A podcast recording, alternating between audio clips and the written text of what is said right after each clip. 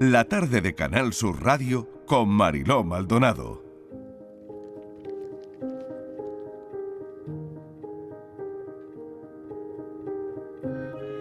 Ya saben que este espacio lo llamamos La vida a veces. Eh, me gustaría que se quedaran con, con ese concepto, ¿no? Porque escuchamos a personas que normalmente no la tienen en los medios de comunicación. Por aquí han pasado escritores, voces muy conocidas, pero también personas que ustedes no conocen de nada y que no han oído nunca. Como la radio es la vida y por eso la contamos, también queremos mirar a través de los ojos de estas personas anónimas que tienen una historia que contar. Hoy la historia nos la va a contar una mujer que se llama Bárbara, que después de casi 30 años sin un techo bajo el que vivir, ha encontrado su refugio en Granada. La vida puede ser muy dura, muy dura y no todo el mundo tiene un techo bajo el que refugiarse y a veces tampoco una familia que te esté apoyando. Bárbara, bienvenida. Hola, buenas tardes. ¿Cómo estás? Pues eh, harta ya de esperar que me, que me entrevistes. Ay, estaba, ¿has esperado mucho? He estado esperando un ratito, soy muy Ay, paciente. lo siento, Bárbara, lo siento. Nada, es culpa mía que me he venido con el estómago vacío. Anda. Sí, sí, soy, ¿Sí? soy así. Soy así, luego comeré. Bueno, Digo, pero venga, cosas que haya que hacer se hacen. Y, Bárbara, llevas tres décadas en la calle, Pues sí, desde los 19 añillos, sí, sí, desde los 19 años. sí. Eh, ¿cómo, cómo ha sido? ¿Cómo ha sido esa vida? ¿Cómo ha sido? Eso, eso para todo el mundo es atroz, es horrible, es, es asqueroso, es inexplicable para todo el mundo, es para todo ser viviente, pero más para mí que he sido siempre muy sensible, muy artista, muy buena o tonta, según el que se ponga delante, y, claro, para mí ha sido durísimo, horrible, atroz, inexplicable. Eh, yo miro atrás y no me puedo creer, aunque lo sé, que lo he vivido, cómo he podido vivir, eh, cómo he podido dor- dormir en cartones, cómo he cogido unos fríos gélidos que a punto de morir de, de hipotermia, eh, una lluvia que cogí aquí, que caí en papá para, me fui para para el primer bar que había y puse todo chorreando, me invitaron a un café y me, me dijeron que me fuera al, SEA, que ya abrían. Estuve esperando, ahí me echaron una toalla por la cabeza. Es inexplicable, todo, todas las pequeñas anécdotas que te cuente son horribles, porque yo he estado en la calle con dos clavos de titanio metidos en la muñeca, que me caí con una bicicleta. Y eh, bueno, inexplicable, ya te digo. Mm, Bárbara, ¿cómo, ¿cómo llega una persona a ese punto? O sea, ¿cómo se van sucediendo las cosas para que tú termines en un durmiendo en un cartón en la calle? Eso es. ¿Cómo, pues, cómo, cómo ocurre eso? Yo soy maltratada desde la infancia, ¿no? Desde la barriga de mi madre, que ya mi padre me amenazaba con que si nacía hembra, mejor que me muriera, porque es que me, él quería un, varoncito a la fuerza y ya estaba amenazada en la barriga de mi madre, nací hembra y ya pues maltratada desde un año y medio, ya tenía yo una raja en la barbilla que me la había hecho pues escapándome de él para que no me golpeara y ya muchas lecciones, muchas lesiones, muchos accidentes y diciendo que eran accidentes. Bueno, ahora mi padre está muerto, que yo siempre lo he dicho en mis escritos, porque yo soy escritora, que él me ha maltratado siempre. Y luego, cuando murió mi madre, pues yo tenía 18 años, estuve un año cocinándole a mis hermanos y a él, y tal como la comida era igual que la de mi madre, que ahora ya no me acuerdo cómo era, cómo se hace, pero me la tiraban a la basura echando humo, todos los días me la tiraban a la basura echando humo, hasta que consiguieron con orden judicial, pues decir que yo le había pegado a mi padre, y porque le tiré un cacharro y le rajé el labio de abajo, pero una vez en la vida, y entonces por ahí pues él me denunció y tuve que ir a la calle, de pronto, Porque yo antes había estado trabajando altruistamente desde los 14 hasta los 18 en, en el tutelar de menores de allí, de Cádiz, de Trille, que al principio era un correccional y después de cuatro años era un, un tutelar. Todo lo contrario. Y cuando me tenían que contratar, porque yo había cumplido 18 años, pues no me contrataron. Porque vamos, el jefe se llamaba José Antonio. Ese era un canalla. era muy canalla con los niños. Yo le, le, tiré todos los palos del sembrado. Cambié aquello de que pasaron de suicidarse pues a hacer competiciones de, de atletismo, de bicicleta, de natación. Es increíble. Todas las cosas que yo he hecho. Y pero eso mm, me vi pues de pronto en la calle sin no y sin saber que los cartones existían, me lo dijo un colgado que pasaba que me lo pusiera por debajo para, tumbarme ahí. Y todo horrible, ese fue el principio. Ya luego pues he estado por la calle y este uno que me, me dijo que si me quería prostituir, digo, vamos, ni loca, porque yo hago de todo menos eso. Entonces estuvo cuatro horas insistiendo hasta que fue a meterme fuego con la inercia o impulso o la carrerilla de su mano, se la pasó por la cara y, y se quedó ciego. Yo me desmayé, luego vino la policía y yo fui a la cárcel. Y la cárcel pues también horrible, más si entra injustamente. Porque yo entré por no ser puta. Y de ahí no me bajo del burro. Es que se lo expliqué de todas las formas que existen. Se lo expliqué, se lo volví a reivindicar y le dije, mira, por mil pesetas lo tienes allá, más, la calle más para abajo. Y, y él me ofrecía 35 mil pesetas. Dice, más no bajo. Digo, pues ni suba ni baja. Que te digo que no, que increíble las cosas que me han Bárbara, pasado. ¿hay, ¿hay una ley de la calle? Eh, mm, sí, pero es que leyes hay en todos lados. Entonces las que tú coges según tu escala de valores, pues son las que te valen para sobrevivir. Porque bueno, no, no hay ley. ¿Qué va? ¿Cómo va a haber ley? No. La única ley que tenemos es pues, llamar a la policía si es que vemos ya que estamos a punto de matar a alguien o que nos van a matar. La Bárbara, ¿en la cárcel qué hiciste? Ah, pues ahí mm, estuve haciendo de todo, hacía gimnasia, iba a la piscina, iba a clases de teología, a misa, al cine, ah, he dicho al gimnasio, ¿no? Sí, estaba empezando a hacer un poco de culturismo y todo. Estudiaba medicina por libre porque me presenté a la selectividad, a las posiciones. Y me molestaron y me anularon el examen. Entonces no tengo ni idea, pero yo seguí.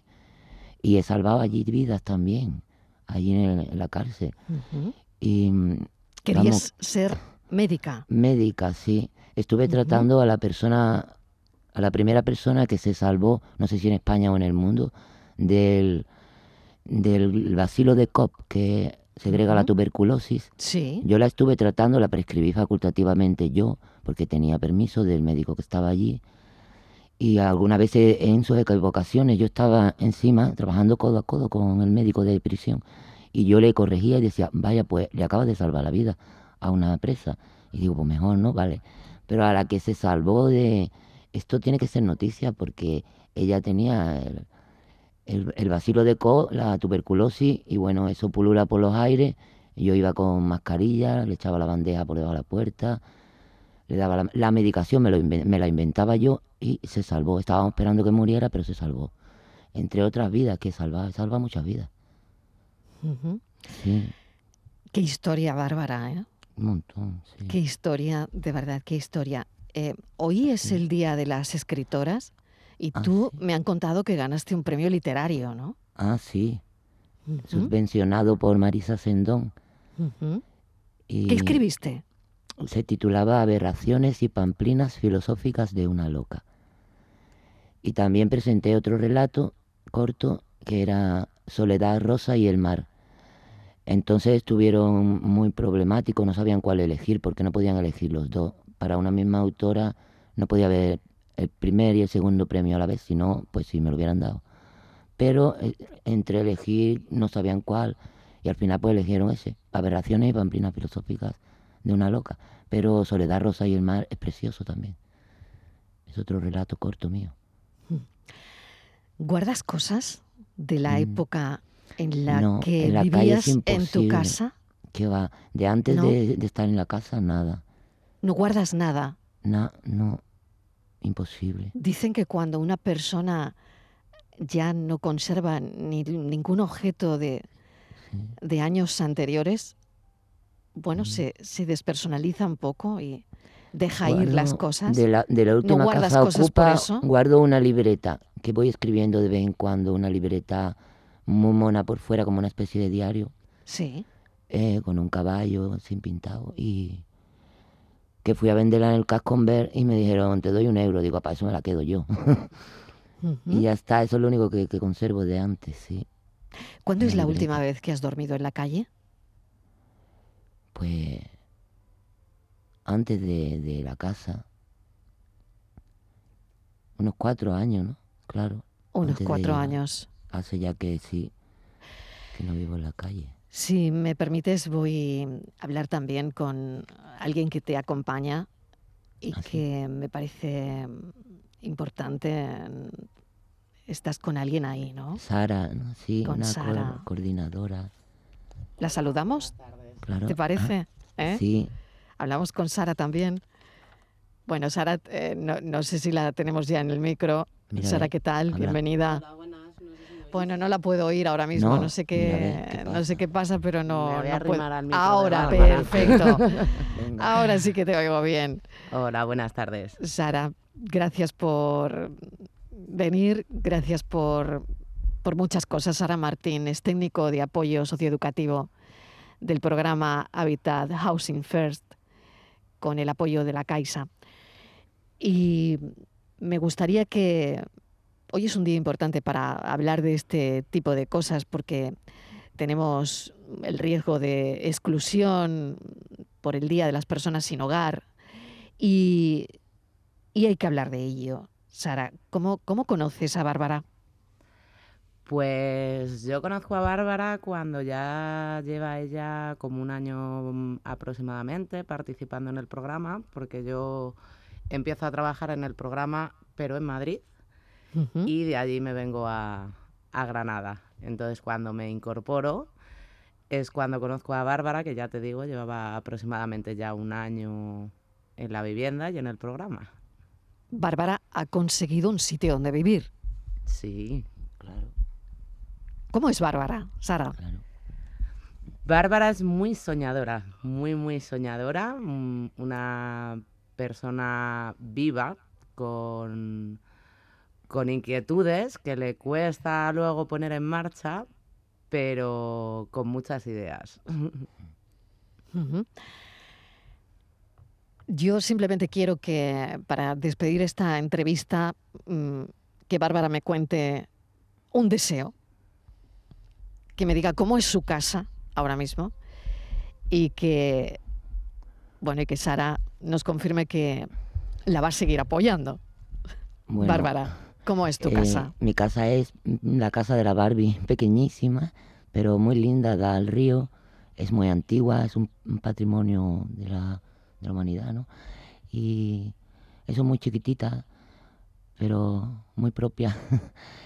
y claro, allí pues es un sitio inaccesible, un sitio que no es peligroso, que, que es un sitio inocuo donde no me pueden hacer daño, aunque también lo han intentado los vecinos, algunos y mucha movida que tengo por mi vida, porque igual que hay gente que me adora, hay gente que me intenta matar. El por qué insidia significa que no hay por qué. Tampoco soy tan linda, ni tampoco soy tan, tan asesinable, ni tan loable. Pero te puedo contar una poesía que tengo aquí. Sí, por favor. Mira, dice, la pobreza es necesitar la primordial naturaleza de la necesidad es el amor. Si no te amas para poder amar a los demás, eres pobre. Si no aspiras al amor, no necesitas nada, y entonces no eres pobre. La pobreza inspira miedo, pena, asco. La primera agresión que se sufre es la de ver cómo sigue viviendo el resto de la gente que no vive en la calle. Luego la tragedia de descubrir que hay otros también como tú, esclavos somos todos incrustados en la vida. Yo era muy graciosa y guapa para pedir, siempre llevaba en las manos algún juguete reciclado, una muñeca, un destornillador, cintas de casé, cosas para mal vender, pero he visto el desprecio que se siente ante quien vive con la ante quien viene con las manos vacías. Yo, en vez de despreciarlo, padezco la impotencia de ver que no saben cantar o bailar, ni dibujar, ni hacer pulsera, ni escribir, ni expresarse, ni cuidarse, no valen. Mm, pero aunque no hayan hecho nada, no hayan sabido, seguro que son por lo menos hijos de alguien, padres de hermanos, de alguien quizá madre. Yo he convivido con la pobre inmundicia enfermiza de esta sociedad, los comprendo, aunque nunca pertenecía a este AMPA realmente tan, tan desdichado. Yo he valido en la calle, he valido dentro de la cárcel y, valgo por, por, por todos los cuatro costados. Ya está, por aquí. Bárbara, claro que sí. Em, al principio creo que has hecho una definición de aporofobia que tendríamos que tener todos en, mente, ¿no? Sí. Bueno, Bárbara, eh, mil gracias por, eh, por, este tiempo de radio y a Sara, pues arrancarle ese, ese, compromiso, Sara, de que, bueno, pues ya ella tiene su hogar, tiene su casa y que no hay que soltarle la mano, ¿no? Por supuesto, ahí estamos para acompañarla desde Hogar Sí, desde Provivienda, todos los técnicos que estamos para estar a su lado.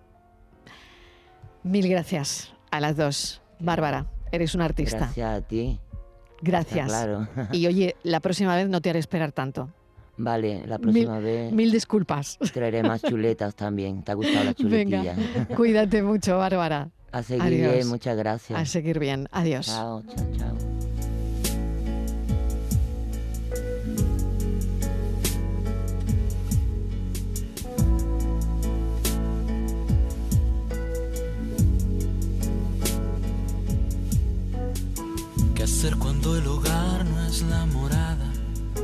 Donde me encuentro a salvo del dolor. ¿Qué hacer cuando no sé dónde esconderme? y el tiempo nunca juega a mi favor. ¿Qué hacer cuando el amor golpea y deja marca? ¿Qué hacer cuando no puedo separarme de aquello que me hiere y me hace mal? ¿Qué hacer cuando me acosa y me persigue? Tengo miedo de la oscuridad. ¿Qué hacer cuando el amor ya no es amor ni es nada? Y cada vez más sola, más triste y más atrapada